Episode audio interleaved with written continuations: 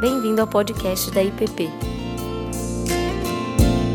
Assim, comentavam e discutiam, o próprio Jesus se aproximou e ia com eles, mas os olhos deles estavam como que fechados, de sorte que não o reconheceram. Então, ele lhes perguntou: Que palavras são essas que, caminhando, trocais entre vós? Eles então pararam tristes, e um deles, chamado Cleopas, respondeu-lhe: És tu o único peregrino em Jerusalém que não soube das coisas que nela têm sucedido nesses dias? Ao que lhes perguntou quais?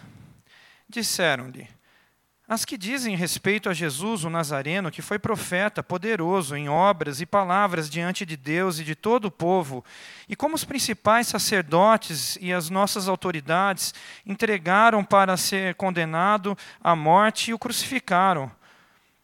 Ora, nós esperávamos que fosse ele quem havia de remir Israel. E além de tudo isso, é já hoje o terceiro dia desde que essas coisas aconteceram. Verdade é, também, que algumas mulheres do nosso meio nos encheram de espanto, pois foram de madrugada ao sepulcro e, não achando o corpo dele, voltaram declarando que tinham visto uma visão de anjos que diziam ele estar vivo. Além disso, Alguns dos que estavam conosco foram ao sepulcro e acharam ser assim como as mulheres haviam dito. A eles, porém, não viram. Então, ele lhes disse: Ó nécios e tardos de coração para credes tudo que os profetas disseram. Porventura, não importa que o Cristo padecesse essas coisas e entrasse na sua glória? E começando por Moisés e por todos os profetas, explicou-lhes o que dele se achava em todas as Escrituras. Quando se aproximaram da aldeia para onde iam, ele fez como quem ia para mais longe. Eles, porém, constrangeram, dizendo: Fica conosco, porque é tarde e já declinou o dia. E entrou para ficar com eles. Estando com eles à mesa, tomou o pão e o abençoou, e partindo, lhe o dava. Abriram-se os olhos, então, e o reconheceram nisto. Nisto é, ele desapareceu diante deles. E disseram um para o outro: Porventura, não nos abrasava o coração quando pelo caminho nos falava e quando nos abria as Escrituras? E na mesma hora levantaram-se e voltaram para Jerusalém e encontraram reunidos os onze e os que estavam com eles os quais diziam: Realmente o Senhor ressurgiu e apareceu a Simão.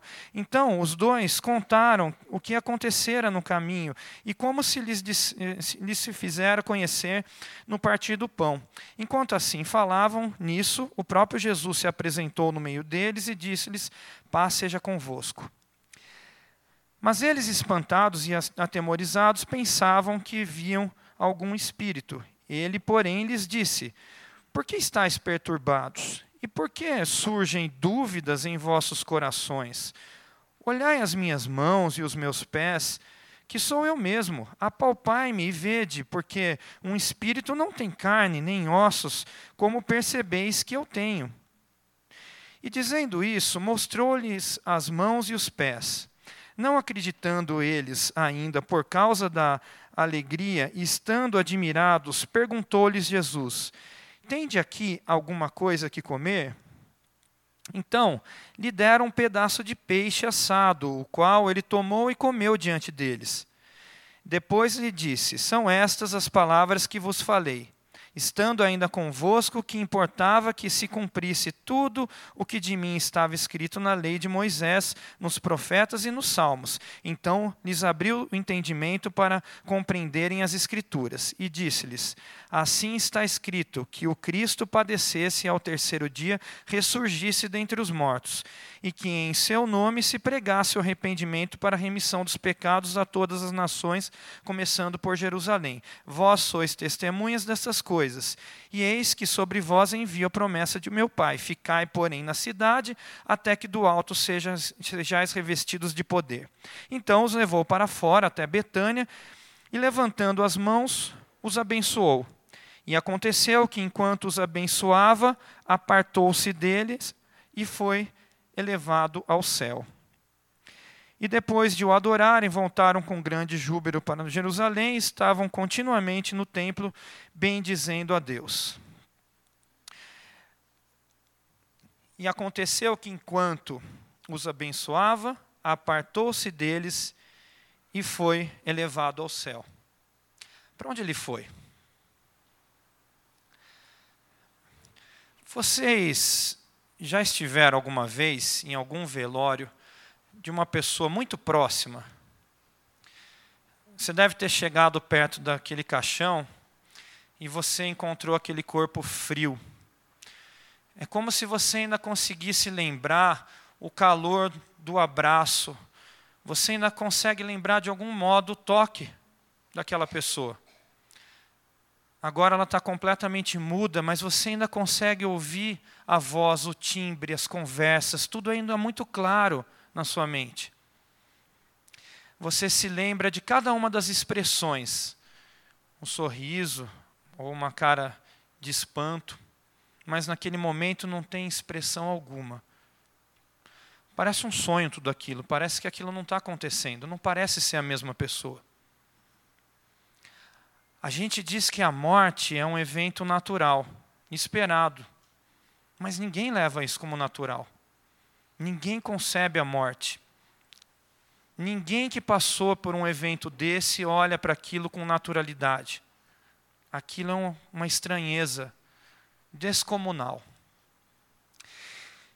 E a gente olha para esse relato de como os discípulos se encontravam naquele momento, e às vezes é fácil julgar depois de tanto tempo passado e daquilo que a gente sabe que aconteceu, e talvez seja fácil repetir essas palavras, ó oh, tardos nécios de coração, para crer em tudo aquilo que os profetas disseram.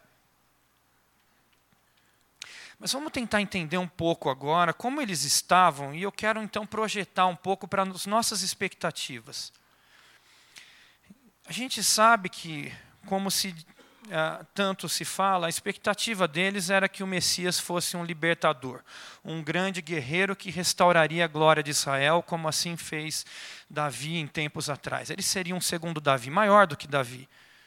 Mas aquilo aos poucos foi se esvaindo, as expectativas foram sendo frustradas e talvez até o último momento na cruz a esperança tivesse ali. Talvez olhando para Jesus ali, eles aguardavam por um momento heróico que talvez viesse cheio de poder e aquele escravo saísse das suas mãos e talvez como um filme do X-Men com o poder do magneto, ele se virasse aqueles aqueles grampos e se jogasse na testa dos inimigos. Então ele desceria e mostraria a mão e com talvez os poderes do Wolverine aquilo restauraria na frente de todos e levantaria a mão e o martelo do Thor viria da, do, do longe e o raio viria e revestiria ele com uma roupa poderosa e ele sairia triunfante ali cumprindo a sua obra. Talvez não tanto com essas imagens né, na época, mas alguma coisa semelhante a isso tivesse passando na cabeça deles. Mas o que eles encontraram era então aquele Jesus poderoso, em palavras e glória, gelado, sem expressão, um corpo triturado, morto em seus braços. Deus estava morto. Que esperança você pode ter depois disso? Porque talvez fosse melhor não ter conhecido tudo aquilo. Talvez o nível de esperança que eles tivessem antes de conhecer Jesus fosse muito maior do que naquele momento, porque agora o que sobra? Se a morte alcançou até mesmo o Filho de Deus,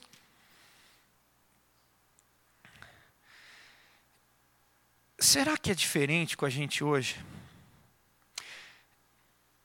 Eu quero juntar as duas perguntas que eu fiz no início. Eu perguntei para onde ele foi. E ao mesmo tempo eu perguntei sobre o velório. É comum que naqueles momentos em que você vive o luto, você imagine: o meu consolo é que essa pessoa está num lugar melhor. Ou você diz isso para outras pessoas que estavam ali naquele momento. Mas, mas que lugar é esse? Como é que você imagina esse lugar? Se você colocou na sua mente, então, uma pessoa específica naquele momento dessa pergunta, onde você imagina que ela está agora? Ou onde está Jesus? Enfim, o que é isso?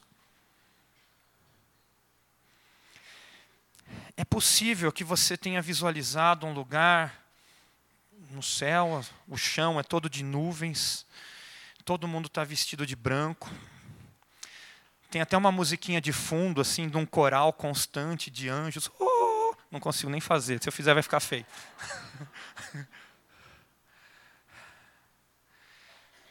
se você viveu mais ali na década de 80, vai ter até um portão amarelo, assim, grande, e quando entra tem até um burocrata lá carimbando, perguntando o seu nome, alguma coisa desse tipo que a gente viu em tantos filmes que ilustram o pós-vida. Ou talvez você tenha uma construção teológica mais requintada e você diga: não, nós viveremos a eternidade, a Jerusalém celestial descerá essa terra, nós viveremos aqui, continuaremos nesse mundo, esse mundo então restaurado, mas também é uma construção um tanto estranha, porque nas pequenas coisas que o singelo relato de Gênesis procura nos comunicar, mostra que aquele mundo que era bom e perfeito, e que Deus terminou e disse isso é bom, não é o mundo que a gente vive. Porque a humanidade foi mandada fora daquele canto foi mandado para um outro lugar. E esse lugar, se a gente conviver um pouquinho com ele, a gente vai começar a perceber que ele não é bom mesmo. Ele é cheio de doença, terremoto, tristeza. E essas coisas estão presentes no, no físico dessa terra.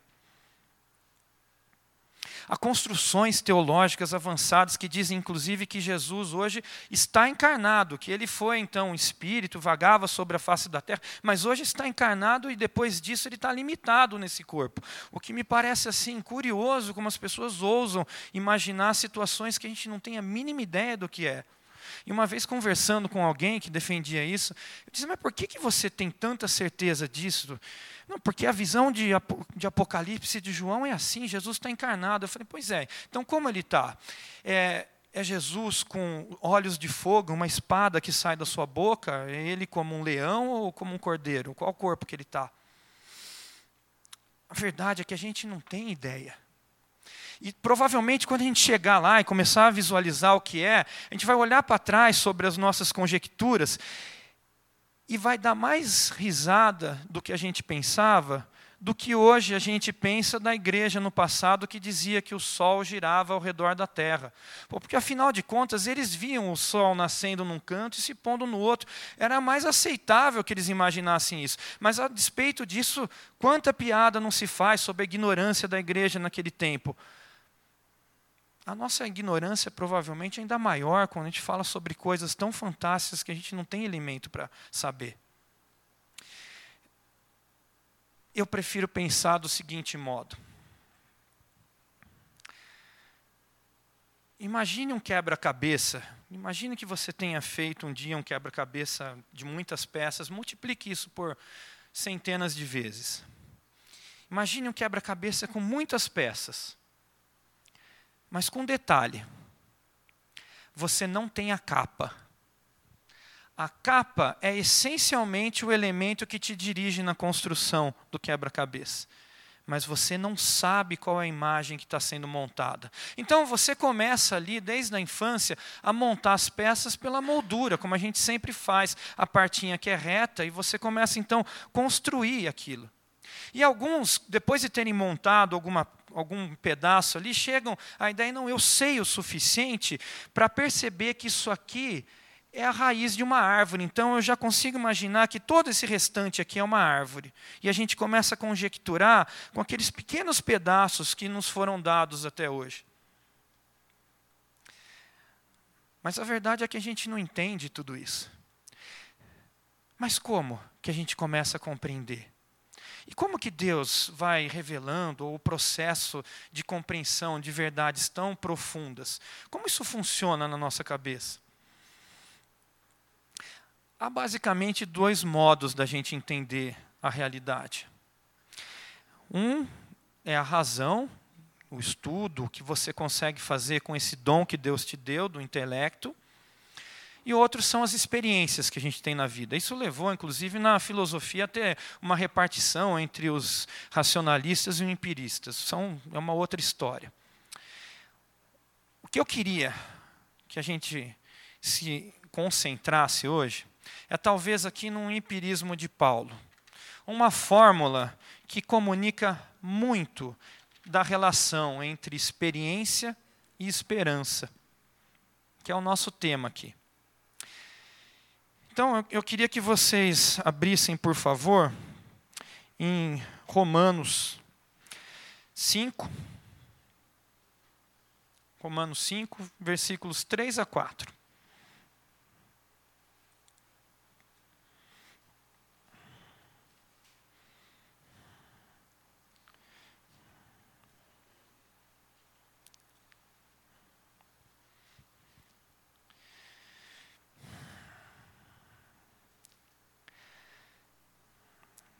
E não somente isto, mas também nos gloriamos nas tribulações, sabendo que a tribulação produz a paciência, e a paciência, a experiência, e a experiência, a esperança.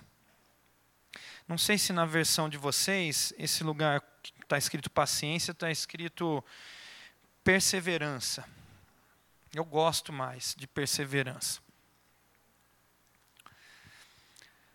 Veja que ciclo curioso que ele está colocando aqui. Ele diz então que momentos de desesperança, porque a tribulação nada mais é do que isso, um momento em que aquilo que a gente esperava que viesse acontecer, e esperança tem tudo a ver com esperar, as nossas expectativas são frustradas. E no meio daquela tribulação, se diz: quando se persevera nessa tribulação, o resultado é uma experiência. É mais uma pecinha que se encaixa naquele quebra-cabeça.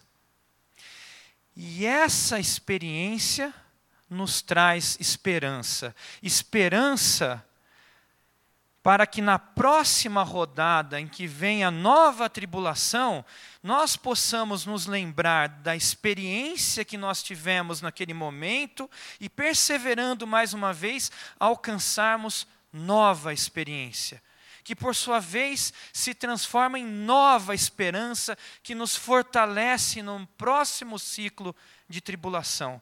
E de experiência em experiência, nós vamos aos poucos montando aquele quebra-cabeça. E nessa incompreensão que a gente tem da pergunta para onde Jesus foi, porque diz que ele foi levado ao céu, e já no passado se pensava mesmo que estava lá no céu, literalmente estava no céu. E aí, quando o homem alcançou o céu, não acharam nada lá e perceberam que aquilo não era literal. Meu filho até hoje continua pensando assim. Quando a gente sobe de avião, ele abre a janela e ele persevera toda a viagem procurando a casa de Deus.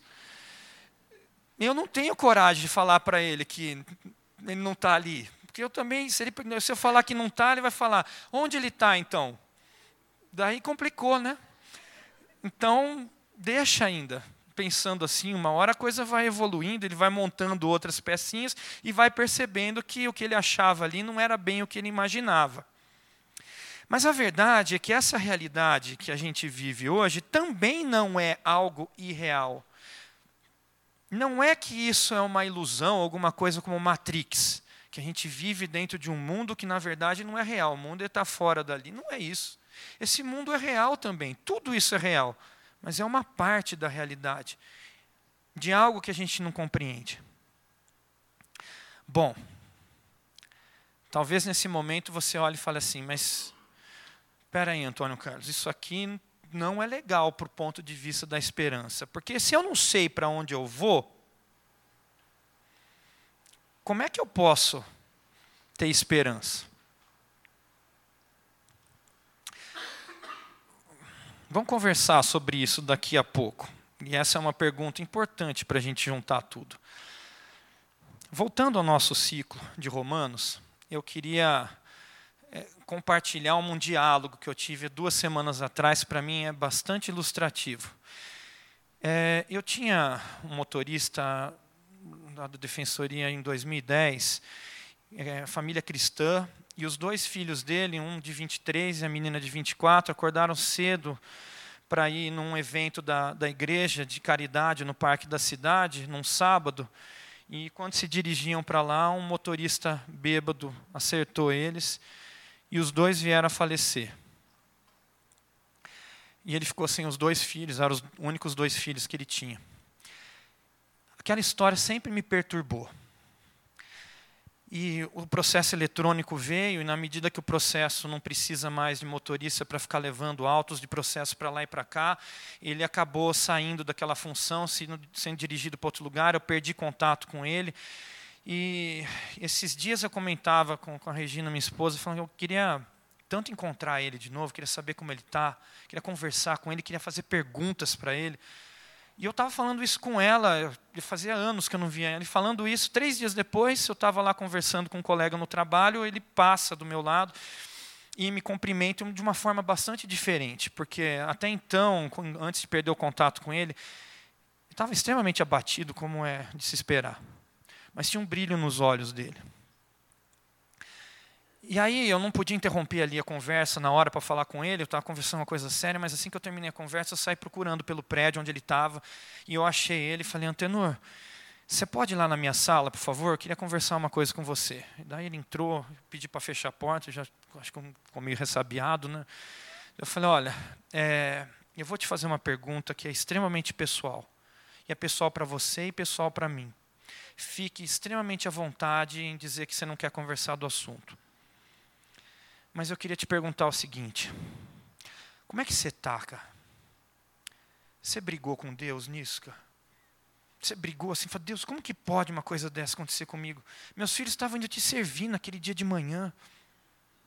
Como pode? Você brigou, cara? A conversa se estendeu por alguns. uma meia hora. Eu não tenho como passar por todos os, os caminhos mas eu digo que ele foi relatando dois caminhos diversos, dele e da esposa. Ele disse que a esposa, desde o início até hoje, tomou essa atitude, ela se revoltou contra Deus, e para ele foi muito mais difícil ter que guardar, ter que lidar com isso, com a perda dos filhos e a dificuldade da, da esposa e a depressão que a esposa entrou e tudo mais. Mas ele foi falando sobre o processo, de como ele foi compreendendo tudo aquilo. Ele foi falando como que Deus o sustentou em todos esses anos. E tudo que ele foi aprendendo e vivenciando com aquilo. Ele contou para mim que numa dessas tristezas agudas, ele falou: Deus, eu vou te pedir uma coisa. O lugar onde aquele carro ficou, não deixa que cresça nada que lá só tem a morte. Ele falou, doutor, passa lá, passa lá no lugar. Tem mato, tem árvore para tudo quanto é lugar, mas no quadradinho que o carro ficou, não tem nada. Mas a gente se impressiona com essas experiências milagrosas de resposta de Deus, mas não foi isso que mais me tocou ali. O que mais me tocou é como ele falava sobre o tempo. E ele dizia: Olha, Deus deu para o meu filho 23 anos nessa terra, para minha filha 21. E para mim ele deu mais. Ele me deu 23 anos com meu filho e 23 anos com minha filha. E me deu outros anos sem eles. Eu não sei, eu não tenho resposta, mas eu aprendi a perceber que Deus é Senhor do tempo e que ele teve um livramento para o que viria depois, ele tinha um propósito para esses 23 anos, e ele tem um propósito para meus anos que virão pela frente. Então eu vivo cada dia nessa superação. Eu não sei se eu consigo explicar para vocês o que ele me explicava, e eu acho que também ele não sabia me explicar tudo aquilo que ele compreendeu. O antenor tinha ganho algumas pecinhas novas no quebra-cabeça que eu não tenho e que eu não consigo compreender. Pela especial experiência que ele teve, dura. Mas o antenor via a realidade de uma forma diferente do que a minha. Eu, eu, eu comecei a chorar lá na, na conversa com ele. Eu me sentia muito pequeno. É fácil você se sentir alto, forte, grande, quando você está perto de um baixinho. O antenor ele é baixinho e magrinho mas para mim ele era um gigante. Eu me sentia muito pequeno naquilo tudo.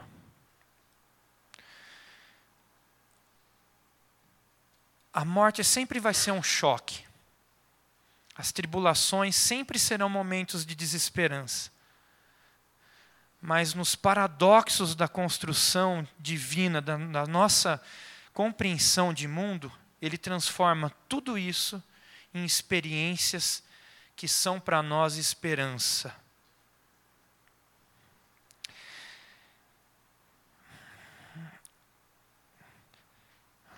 Voltando àquilo que a gente leu. Não somente isso, mas também nos gloriamos nas tribulações, sabendo que a tribulação produz perseverança, perseverança, experiência, experiência, esperança. Bom, como eu posso então ter esperança se eu não sei para onde eu vou? Voltando lá à nossa pergunta. Como que eu posso estar seguro se eu não tenho a mínima ideia? Então, de algum modo, eu preciso cons continuar construindo essas imagens do porvir como um lugar melhor. A gente faz isso de uma forma muito natural, a gente faz isso como a gente faz a nossa aposentadoria. Nos momentos lá que você está ralando, você fala, não, mas quando eu me aposentar, eu... e você visualiza aquelas coisas todas. É comum isso acontecer, a gente projeta nisso tudo. Mas a verdade é que a pergunta está toda errada. A nossa esperança não pode ser no lugar que Ele está nos prometendo, como se Ele fosse, de algum modo, um corretor de imóveis. Eu vou parecer até herético no que eu vou dizer agora, mas a nossa esperança não está nem na ressurreição. Eu digo herético porque isso é uma frase de Paulo. A nossa esperança está nele. E eu compreendo isso quando eu viro para o meu filho e falo assim: vamos em tal lugar. Que lugar é esse, papai? Eu nunca fui. Ah, então, você vai, você vai hoje, você vai ver como é. Aí ele pega na minha mão e vai. Ele não precisa ficar perguntando se vai ser isso, se vai ter aquilo, ele vai. Porque nas experiências que ele teve comigo até então, ele aprendeu que eu sou bom para ele, que eu amo, que eu cuido dele. A nossa esperança tem que estar nele, sabendo que ele é bom. Que ele é bom e que no meio das tribulações ele continua sendo bom e que Ele é bom e ainda será bom, e que as experiências que a gente teve no passado já nos comunicaram que Ele é bom, e trazer à nossa memória tudo aquilo que Ele já fez, já andou conosco, para que a gente não se esqueça que Ele é bom e que a nossa esperança está nele. Quando Jesus diz que nós temos que nos fazer como crianças, tem um duplo aspecto, porque de certo modo ele está dizendo: você é uma criança ainda. Você não precisa ser, no fundo você é, você tem que se realizar, entender que você é uma criança. Mas se você ainda não consegue compreender, faça-se criança. E faça-se criança sim, que a gente dá a mão para ele e fala: vamos, porque eu sei, eu sei que você é bom. E Jesus, ele tem misericórdia também dessa nossa infantilidade. Eu acho curioso aquela hora ali, no final daquela, daquele caminho de Emaús, que Jesus então faz menção que ele vai prosseguir adiante. E aí ele para e vai ficar com eles. Você já andou com uma criança pequena com o objetivo de chegar num lugar? ele tem as perninhas, ele anda devagar. E você quer chegar logo lá. Então você começa a andar e você começa a ver que vai demorar para você chegar lá. E Jesus já superou a morte aqui, já passou. Ele já está andando para outro lugar. Ele tem um objetivo, ele está indo com um propósito. Mas eles ainda estão patinando patinando naquela história. Eles estão andando devagar, com aquelas perninhas de criança. Mas ele tem misericórdia, ele não acelera, ele não vai para o destino dele e larga para trás, ele fica. E é o que a gente faz, a gente desacelera e começa a andar na velocidade. Por vezes, enquanto ele não sabe andar, a gente pega no colo. Mas quando já está andando, se a gente ficar com ela no colo, ela não anda com as próprias pernas. Então a gente ensina ele a andar. E vai devagar no caminho dele. E Jesus vai fazendo assim com a gente. Caminhando no conhecimento de toda a nossa ignorância, tendo misericórdia, ao mesmo tempo nos dando novas pecinhas do quebra-cabeça.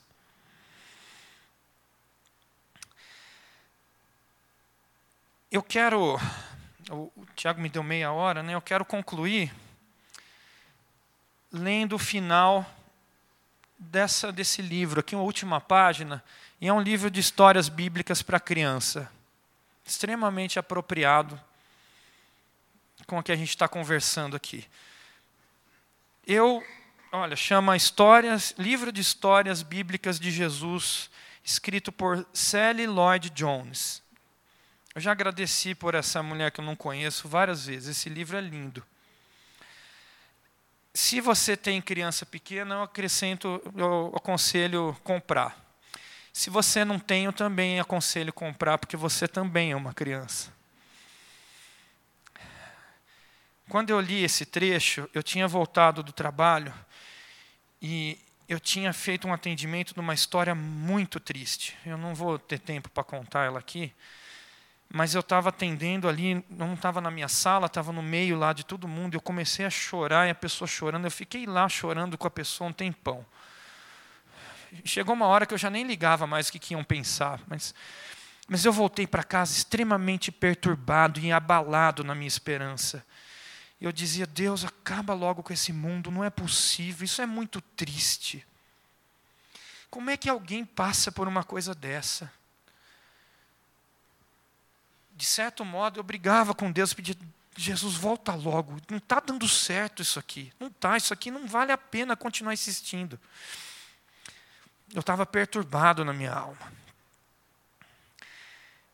E eu fui lá ler a, a Bíblia para o meu filho, como eu faço à noite, e aí eu falei, não, eu não tinha, tinha acabado de comprar esse livro, assim, e eu falei, quer saber, Bíblia para criança é sempre aqueles, aquelas narrativas heróicas, né, triunfalistas, normalmente do Velho Testamento, batalhas e tudo mais.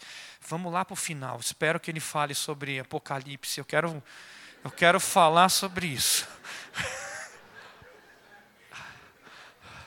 Aí fui pra, lá para o final, para a última história.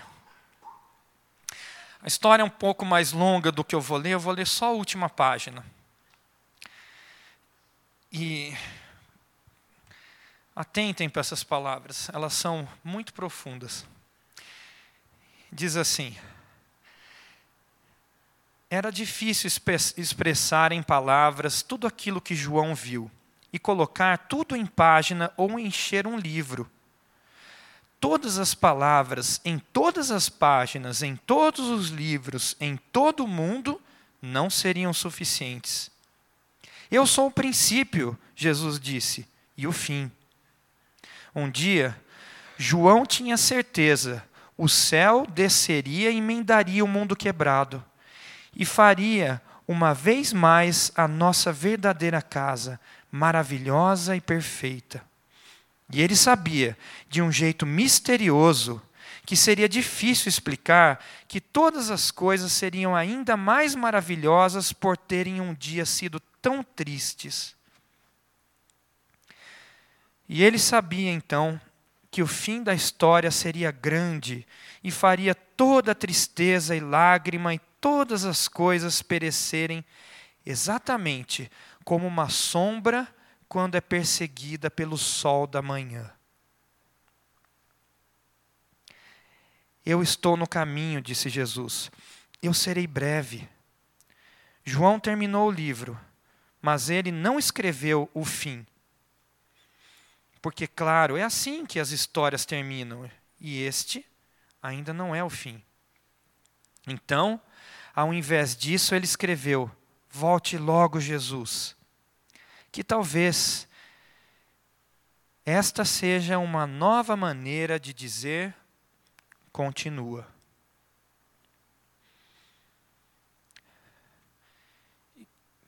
Que a gente continue tendo a esperança de que as experiências que a gente teve no, no passado nos comunicaram que Ele é bom, que Ele continua sendo bom, e que a história não está completa, e que Ele virá como o sol que persegue a sombra da noite. Amém.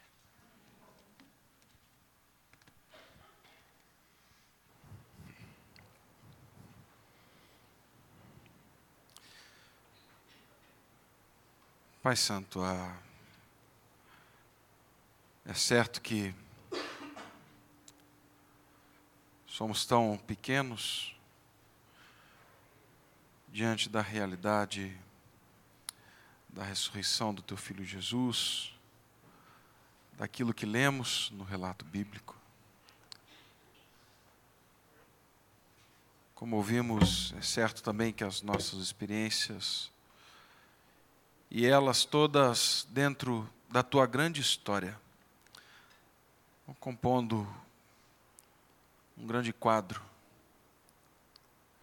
Mas nós te agradecemos porque, assim como foi com Jó e com tantos outros irmãos nossos, o Senhor revelou e nos deu peças desse quebra-cabeça revelando que o Senhor é bom, que a tua misericórdia sempre nos acompanha, nos trazendo esperança para tudo aquilo que vivemos. Muito obrigado, porque na ressurreição temos também a peça que nos aponta para o teu filho Jesus, porque ele é a nossa esperança. É para ele que caminhamos, independente do lugar, da forma, da maneira como um dia vamos ser surpreendidos, no dia em que Ele voltar em glória e majestade para se encontrar com o teu povo. Mas a grande beleza disso tudo, certamente, Pai, não é aquilo que imaginamos, mas é o teu filho Jesus, o sol que brilha e continua brilhando, Assim, Pai Santo, alimenta em nós a esperança, a fé,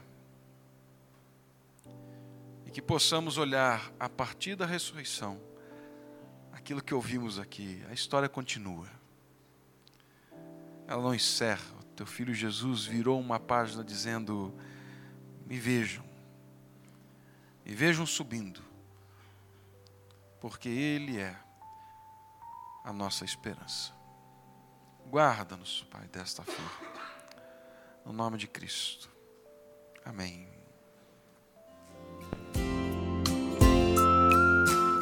Você acabou de ouvir o podcast da IPP.